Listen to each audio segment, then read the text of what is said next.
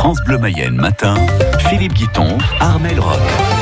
Et sur la carte météo, Philippe, je réclame un peu de soleil. Eh bien, j'en ai, ça tombe bien. Les périodes ensoleillées seront le plus souvent belles. Il y aura également euh, des nuages, mais donc des éclaircies.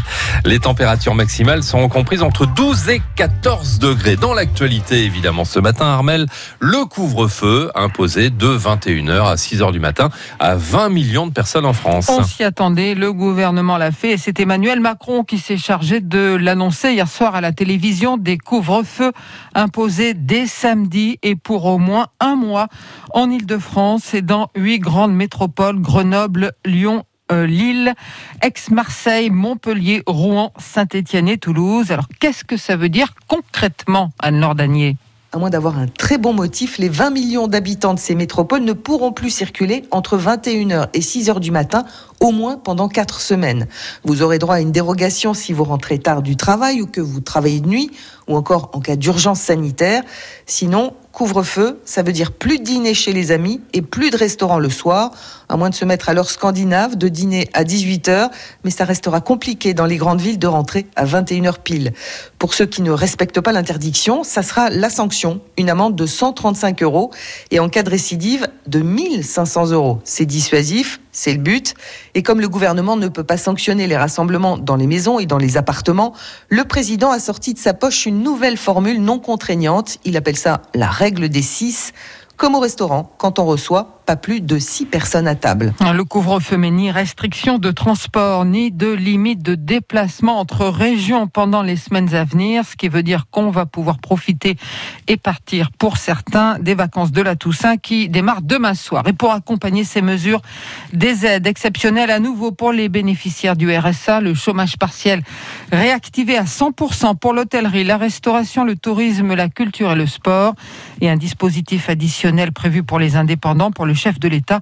Nous en avons au moins jusqu'à l'été 2021 avec le Covid, plus de 100 morts et 193 admissions en réanimation en 24 heures, selon les indicateurs de Santé publique France publiés hier soir pendant que le président parlait.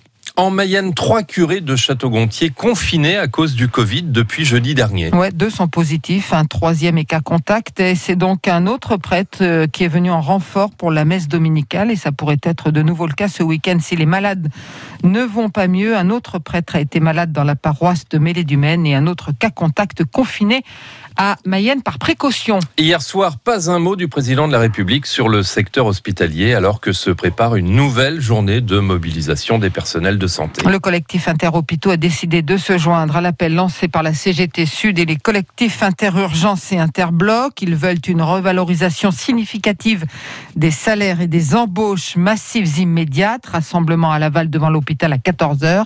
À Château-Gontier-sur-Mayenne, le collectif interurgence se dit pleinement solidaire du mouvement national, mais il reconnaît qu'après un an et demi de mobilisation, il y a eu des avancées à l'hôpital du Haut-Anjou. Sylvie Ronflet est infirmière et porte-parole du collectif. Nous avons obtenu euh, des postes, donc nous avons obtenu que les aides-soignantes soient en 12 heures. Nous avons obtenu une infirmière d'accueil et d'orientation en 8 heures. Donc euh, pour l'instant, on aurait aimé que ce soit en 12 heures, mais c'est une grande avancée de l'avoir sur les 8 heures et nous avons obtenu un poste d'aide-soignant de nuit euh, supplémentaire. On vient juste de l'apprendre. Ça va être surtout euh, un temps supplémentaire euh, pour nous au niveau des patients, une aide supplémentaire pour pour la prise en charge des patients dès leur arrivée et puis pour pouvoir la nuit apporter des soins de confort qu'avant on pouvait pas forcément apporter.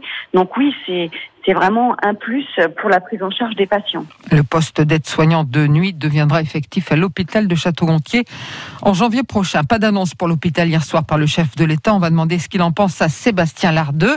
Et il est notre invité de 8h08. Il est infirmier à l'hôpital de Mayenne et secrétaire départemental Force ouvrière.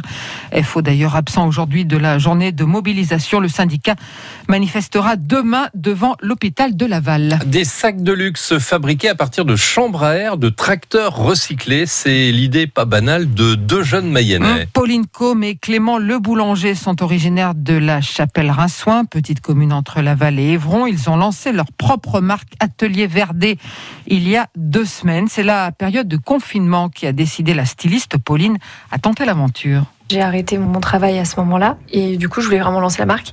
Et pendant les trois mois de confinement, donc, bah, j'ai travaillé sur le prototype du sac, Paulette a pris forme et je pense que ça a permis d'aller à fond, en fait, d'aller vers ce que je travaille depuis quatre ans et peut-être que vu que c'est un peu comme révéler une partie de soi, j'avais peut-être pas envie de le faire et je me suis dit qu'il fallait le faire et que c'était le moment et que il y avait aussi beaucoup de choses à dire parce que je pense qu'aujourd'hui, euh, au niveau des fois de l'agriculture, c'est dévalorisé et je pense qu'on s'est tous rendu compte avec le confinement que non, c'est essentiel et qu'il faut aller revenir peut-être à des choses essentielles. Et hum, c'est aussi pour ça que je me suis dit qu'il fallait y aller maintenant et que c'était le moment et que le Made in France était important aussi et de voilà, tout s'est concrétisé à ce moment-là.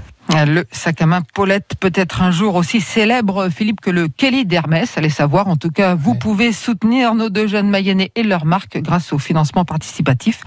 Tous les détails dans la nouvelle écho à 7h16 et 8h46. Le déplacement aujourd'hui de la ministre de la fonction publique dans l'agglomération lavalloise, critiqué par le député centriste mayennais Yannick Favelac. J'en ai assez de ces ministres qui défilent dans notre département en ignorant complètement la ruralité, écrit-il sur Twitter.